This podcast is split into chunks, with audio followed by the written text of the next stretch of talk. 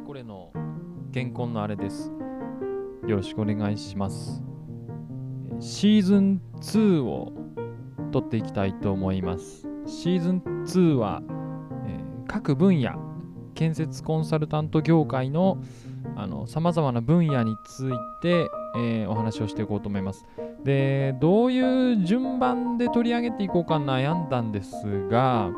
あのまず私の専門の話からしようと思います。まあちょっとこの後いろんな分野を取っていく上で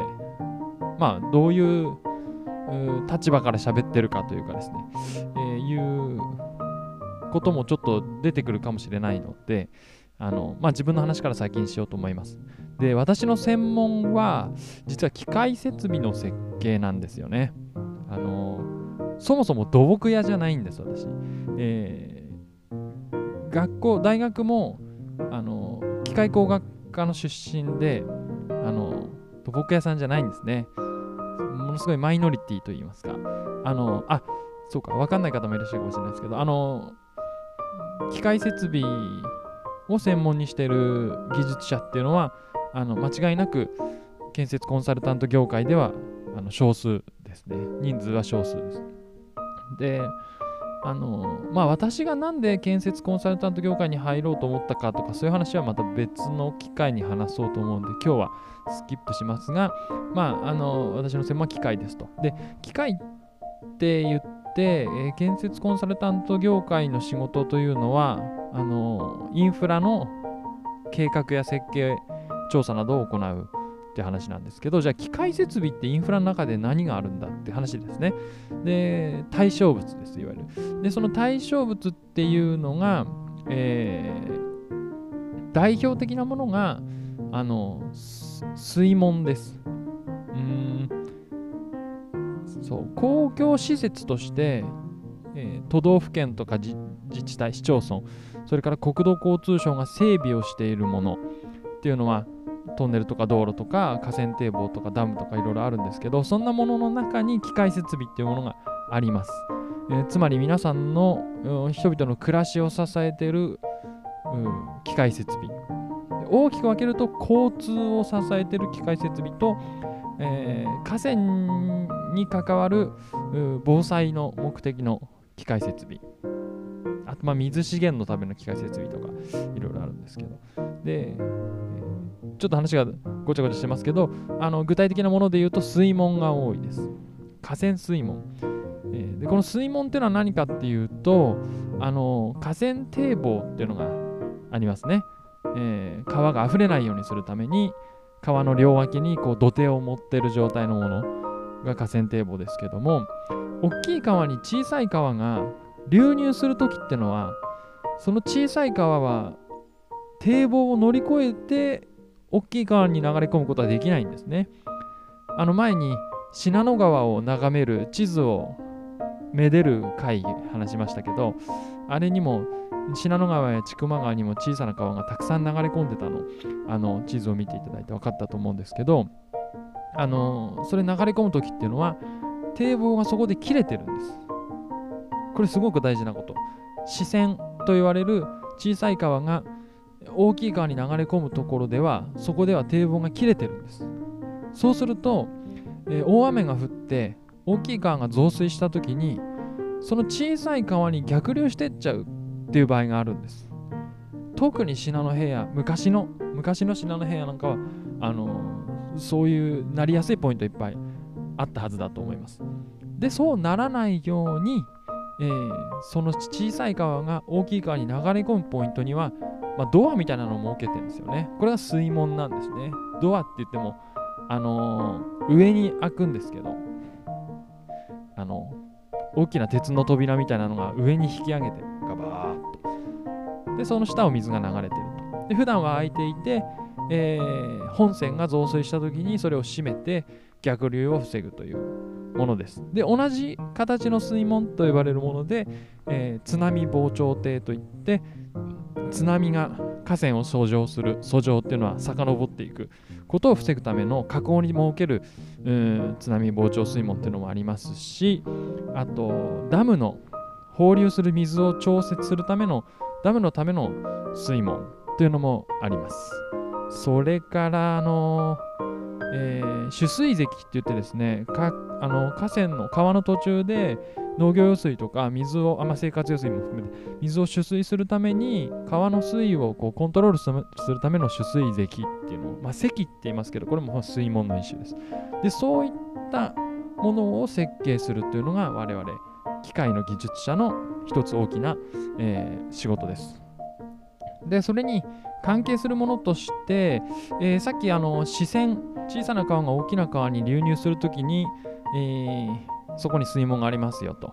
で本線が増水した時には逆流を防ぐために水門を閉めますって話したんですけど水門閉めちゃったら今度小さな河川の水がどんどん溜まってっちゃうんですよね出口が閉まっちゃってるんで。でそれを強制的に排水するためにあの排水機場と言われます。これももう専門用語普通の人は知らないと思います。専門あの排水機場という、えー、字はですね排水は水を出すっていう排水ですね。机上は機械の木に場所の場です。机上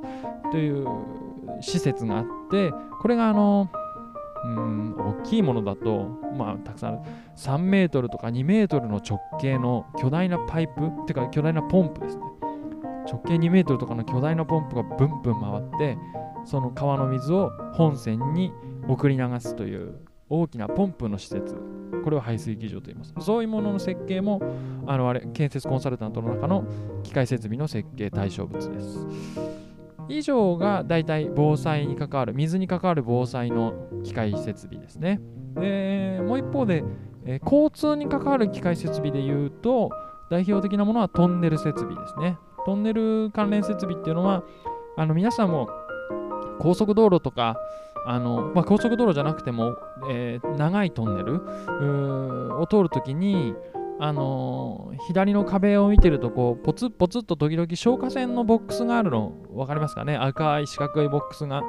あのー、赤くない場合もありますけど、あのところどころあったりすると思うんですけどあれっていうのはあのトンネルの中で事故が起こってもしその車両火災なんかが出た場合にあの一番最寄りのボックスをバーンと開けるとその消火活動ができる。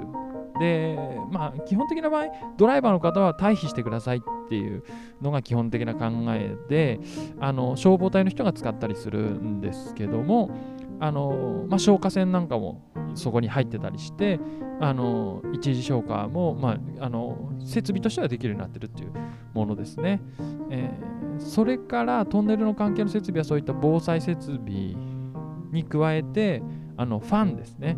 トンネルの中に排気ガスが溜まっちゃって、えー、車両走行環境あ、まあ、ドライバーのね環境車は外の空気とこう取り入れたりしてる場合があるんで、えー、トンネルの中の空気っていうのは綺麗である必要があると。でそのためにトンネルのファンっていうのがありますね。そういった換気設備、えー、なんかがトンネル関連の機械設備です。ああいうものをねあの誰かが設計してるってあんまり考えないじゃないですか。でも設計してるんですよ。でここでいう設計っていうのは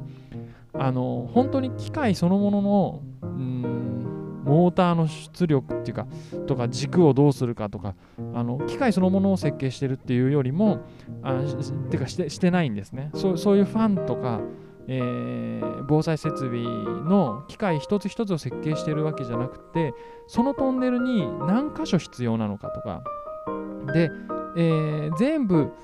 設置したらじゃあ電気がどれぐらい使う必要があるのかとか水を送らなきゃいけないんだけどその水のパイプはどこを通すのかとか、えー、そういう部分の設計をしてます。トンネル全体のシステムの設計をするっていうことで一つ一つの機器を設計するわけじゃないっていう感じです。これはあのどういう意味、えーと、位置づけと思っていただくかっていうと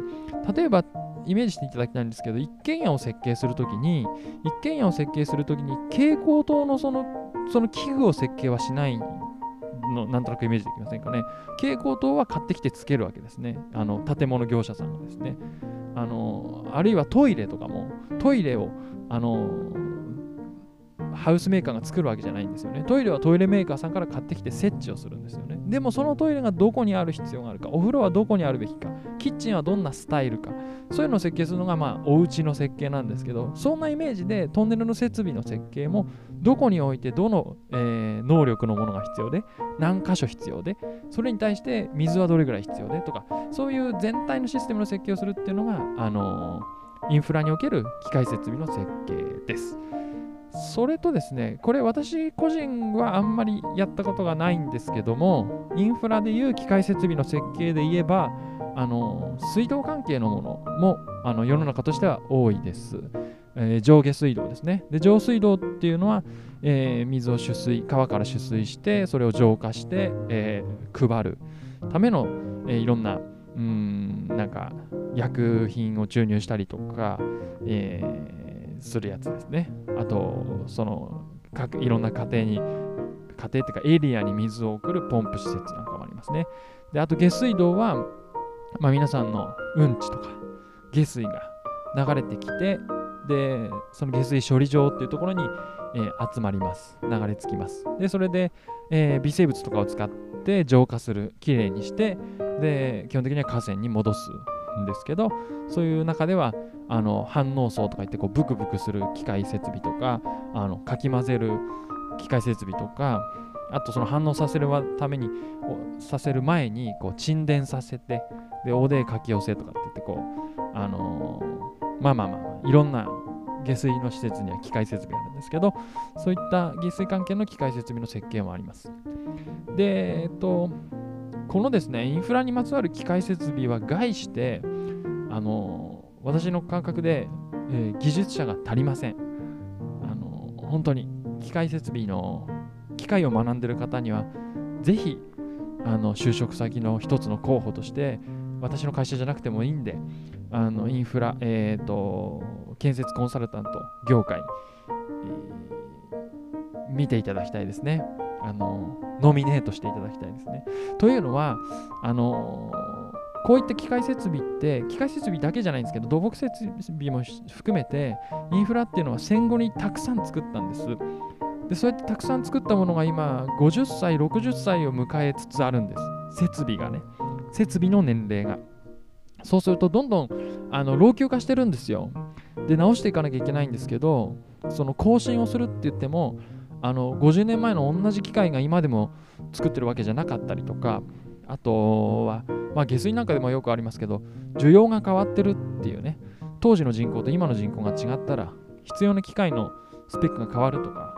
トンネルもあの排気ガスの濃度なんか全然変わってるんでで、そういうためにね、設計が必要なんです。で、しかも、新しく作るときは、そこらもう更地だったんで、例えば道路もなかった場合もありますよ。あの新しい、当時、新たな地下トンネルてかトンネル作ろうと思ったらトンネルができる前はそこは道路通ってないわけなんで、あのー、工事しやすいんですけど今はトンネルができちゃってできちゃってるトンネルのその中の機械を取り替えようと思ったら、あのー、交通をなるべく止めたくないんですよね。で交通を止めないでおいて取り替えるってできるかっていうと、まあ簡単じゃないんですよ。で夜間だけ片側車線にするとか、まあいろんな工夫があるんですけど、